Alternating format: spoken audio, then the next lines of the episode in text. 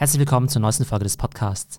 Das ist ein Auszug aus meiner Keynote The Future of Work and Learning, wo ich unter anderem darüber spreche, wie das in Zukunft weitergehen soll mit einem normalen Office versus Remote First oder sogar Remote Only.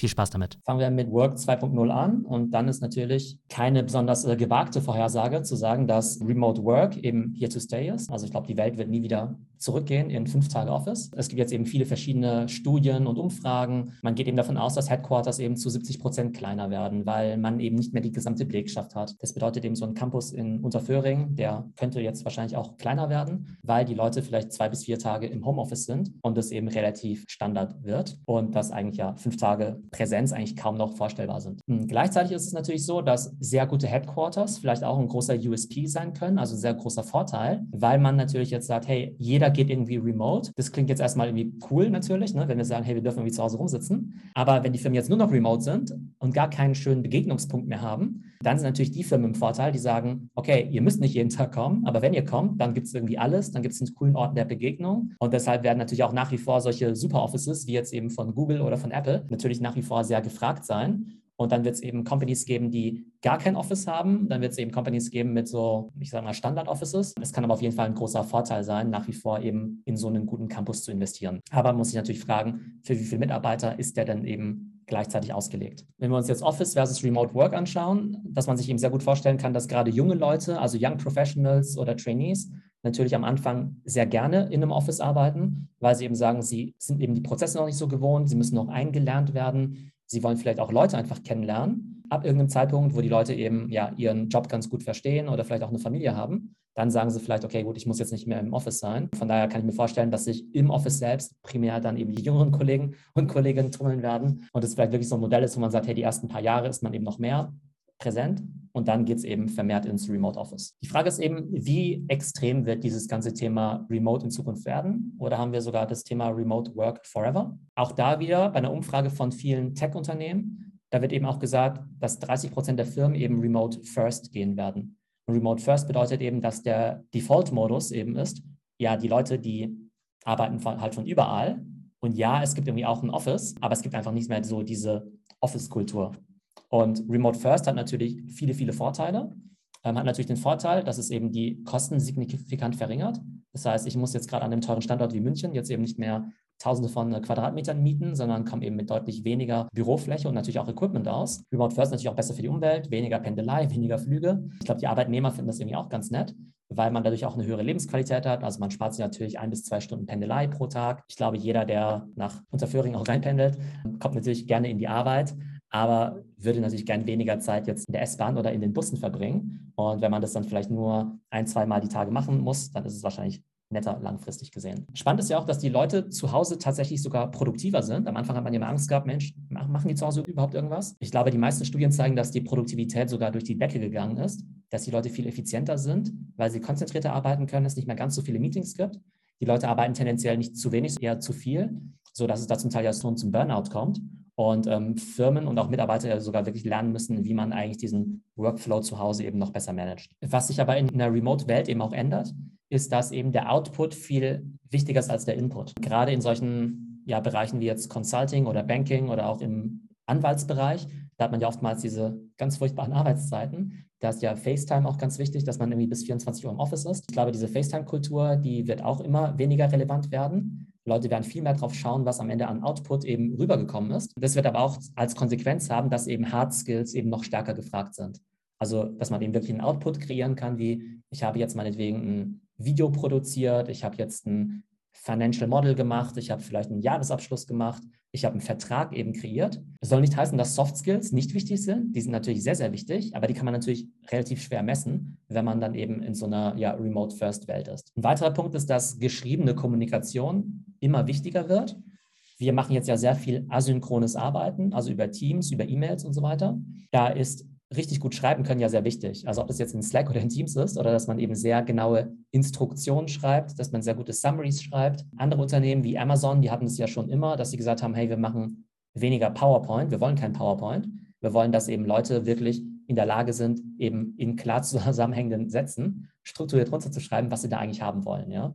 Und viele große Unternehmen haben ja diese PowerPoint-Kultur. Weil es natürlich auch Teil von Meetings ist. Ne? Man macht eben seine Bullet Points, geht in ein Meeting rein, fügt dann den Kontext hinzu. Diese Art von Präsentation, die gibt es einfach in der Remote-Welt nicht mehr so stark. Deshalb schauen eben Unternehmen auch noch viel stärker drauf, ob Leute eben sehr gut schreiben können. Auch in seine Writing-Skills zu investieren, ist auf jeden Fall eine sehr, sehr gut angelegte Investition, weil man da eben noch viel besser ja eben auch seine Ideen und seinen Beitrag auch kommunizieren kann. Hier eine ganz spannende Statistik und zwar, das ist eben Hacker News und das ist ja einfach so eine Jobplattform, wo es eben viele von diesen Coding-Jobs gibt. Wenn wir jetzt ins Jahr 2017 reinschauen, waren nur 20 Prozent der Jobs eben auch so, dass Remote Work überhaupt eine Option war. Und das ist ja eigentlich ganz spannend, weil man ja denken würde, bei einer Seite wie Hacker News, bei Companies, die natürlich eh im Coding oder im Softwarebereich unterwegs sind, da sollte man ja denken, dass Remote Work da eigentlich schon lange gang und gäbe sein müsste. Aber da sehen wir, dass sich da eben auch relativ wenig getan hat, selbst bis ins Jahr 2019. Da waren quasi 20 Prozent Remote Work schon revolutionär. Jetzt geht es halt schon in Richtung 80 Prozent. Und irgendwann kann ich mir vorstellen, dass gerade im ja, Softwarebereich 90 Prozent schon als Remote Work oder Remote-Only-Jobs eben auch angeboten werden. Und früher waren es ja eher so kleine Companies, wo man gesagt hat, hey, es sind eh nur zehn Mitarbeiter, die haben vielleicht kein vernünftiges Office, die machen dann meinetwegen diese Remote-First-Option. Und jetzt sehen wir, dass es eben extrem große Companies gibt, die natürlich auch sich in die Richtung bewegen. Ne? Es gibt jetzt ja Unternehmen wie Facebook, wie Google, die ihren Mitarbeitern ja extrem viel Flexibilität geben. Aber selbst Großkonzerne, also traditionelle Firmen wie PricewaterhouseCoopers, haben jetzt quasi dieses Work from Anywhere. Selbst deutsche DAX-Konzerne wie Siemens sind da eben extrem flexibel. Eine Firma, die das eben sehr konsequent macht, ist eben auch Coinbase. Also Coinbase ist ja die größte Kryptobörse der Welt, ist ja an der Börse, glaube ich, 50 oder 70 Milliarden Dollar wert. Und die hat natürlich immer so dieses große Headquarter in San Francisco. Und dieses Headquarter haben sie jetzt komplett aufgelöst und sagen jetzt auch, okay, wir sind jetzt eine Remote First Company, weil sie einfach glauben, dass die Vorteile da extrem überwiegen werden, gerade wenn es darum geht, eben auch die besten Talente anzuziehen. Jetzt haben wir gesagt Remote First. Remote First das impliziert ja schon noch, dass wir ein Büro haben. Also Remote First würde im Fall von Pro7 Sat1 ja bedeuten, hey, es gibt immer nach, nach wie vor noch den Campus äh, in Unterföhring, aber ihr dürft arbeiten, wo ihr wollt, in welchem Land, in welcher Stadt, ist eigentlich egal. Hat die Konsequenz, dass es natürlich immer noch Leute gibt, die halt viel in Unterföhring sind.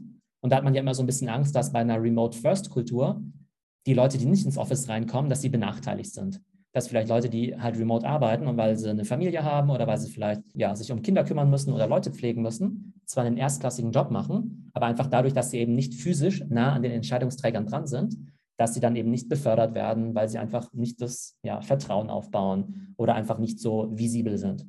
Ne? Und dann gibt es eben Firmen, die sagen, Remote First, erster Schritt in die richtige Richtung, aber eben auch nicht die Lösung, weil es dann eben immer noch eine Art Heimvorteil gibt für Leute, die eben viel im Office sind. Da würde mich auch eure Meinung natürlich nachher dazu interessieren. Und dann gibt es eben Companies, die sagen, hey, wir sind nicht Remote First, wir sind eben Remote Only. Und Remote Only bedeutet eben, es gibt gar kein richtiges Office. Also es gibt noch nicht mal ein Headquarter, noch nicht mal ein kleines. Ein sehr gutes Beispiel dafür ist die Firma Automatic. Die sind schon seit Jahren Remote Only.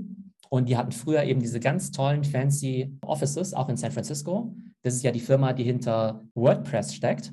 Ne? Und WordPress ist ja für ganz einen großen Anteil der Webseiten eben äh, global verantwortlich. Und die haben irgendwann gesagt, hey, wir haben dieses riesige Office, es kommt dabei nie jemand und Leute, die eben nicht im Office sind, sind irgendwie benachteiligt. Also haben sie irgendwann gesagt, wir sind remote only. Aber dann haben sie natürlich auch Teambuilding-Maßnahmen, um zu sagen, hey, also ein bisschen müssen wir uns ja eigentlich schon sehen. Und dann gibt es eben Remote On-Sites, also nicht das Off-Site, sondern das On-Site. Also man trifft sich eben zwei Wochen im Jahr ganz intensiv und der Rest ist eben remote. Das heißt, so eine Firma wie Automatic, die sagt eben, wir arbeiten 50 Wochen im Jahr von zu Hause. Ne? Jeder macht, was er will. Und dann machen wir halt irgendwie zwei Wochen im Jahr ein richtig cooles Offsite an einer richtig coolen Location, machen da ganz intensives Teambuilding, tauschen uns eben aus, ähm, geben die Strategie auch fürs Jahr vor. Danach verteilen wir uns alle wieder und sehen uns das nächste Jahr eben nicht mehr. Und die sind eben der Meinung, dass so ein Remote On-Site für zwei Wochen eben für sie auch funktioniert. In dem Kontext gibt es jetzt eben auch schon Überlegungen von Companies, dass sie jetzt eben eigene Company Resource bauen, dass dann eben die Googles dieser Welt dann vielleicht sagen, hey, wir sind so eine riesen Company, wir bauen uns jetzt einfach eigene Ressorts. Dann treffen sich meinetwegen immer bestimmte Teams, jeweils zwei Wochen lang, aber sonst sind wir eben remote. Also wird eben ganz spannend sein zu sehen, was sich eben Companies einfallen lassen, ob sie eben sagen, wir kehren zum alten Office wieder zurück. Wir haben so ein Super Headquarter wie Apple oder Google oder wir machen eben diese Remote On-Sites oder haben, investieren sogar in so ein eigenes Company Resort. Wäre ja auf jeden Fall auch ein spannendes Projekt, sowas mal in Zukunft zu planen. Konferenzen und Networking werden in so einer neuen Welt wahrscheinlich interessanterweise sogar wichtiger. Auf der einen Seite sagen wir, hey, so ein Talk wie heute anzugucken im Zoom-Call funktioniert super cool. Man kann es von zu Hause machen, ähm, in seiner Jogginghose, ist ja super bequem, man muss nirgendwo hinfahren. Aber man merkt ja gerade in der Remote-First-Welt, dass ab und zu sich zu treffen natürlich schon sehr, sehr relevant ist, ne? weil man sich ja sonst eben nicht mehr sieht. Das heißt, ich gehe davon aus, dass die Top-Events und die Top-Konferenzen eher noch wichtiger werden. So, das war der kurze Auszug aus meiner Keynote zu The Future of Work and Learning. Und ihr wisst ja, ich halte sehr viele Keynotes zu aktuellen digitalen Trends, natürlich zu Social Media, zum Web 3, Metaverse, NFTs, aber eben auch zu Themen wie Future of Work und Education, weil es eben auch Themen sind, die mir sehr am Herzen liegen. Das heißt, wenn ihr für euer Event oder eure Konferenz einen Keynote-Speaker braucht, dann meldet euch immer gerne. Ich hoffe, es geht euch gut und bis zum nächsten Mal.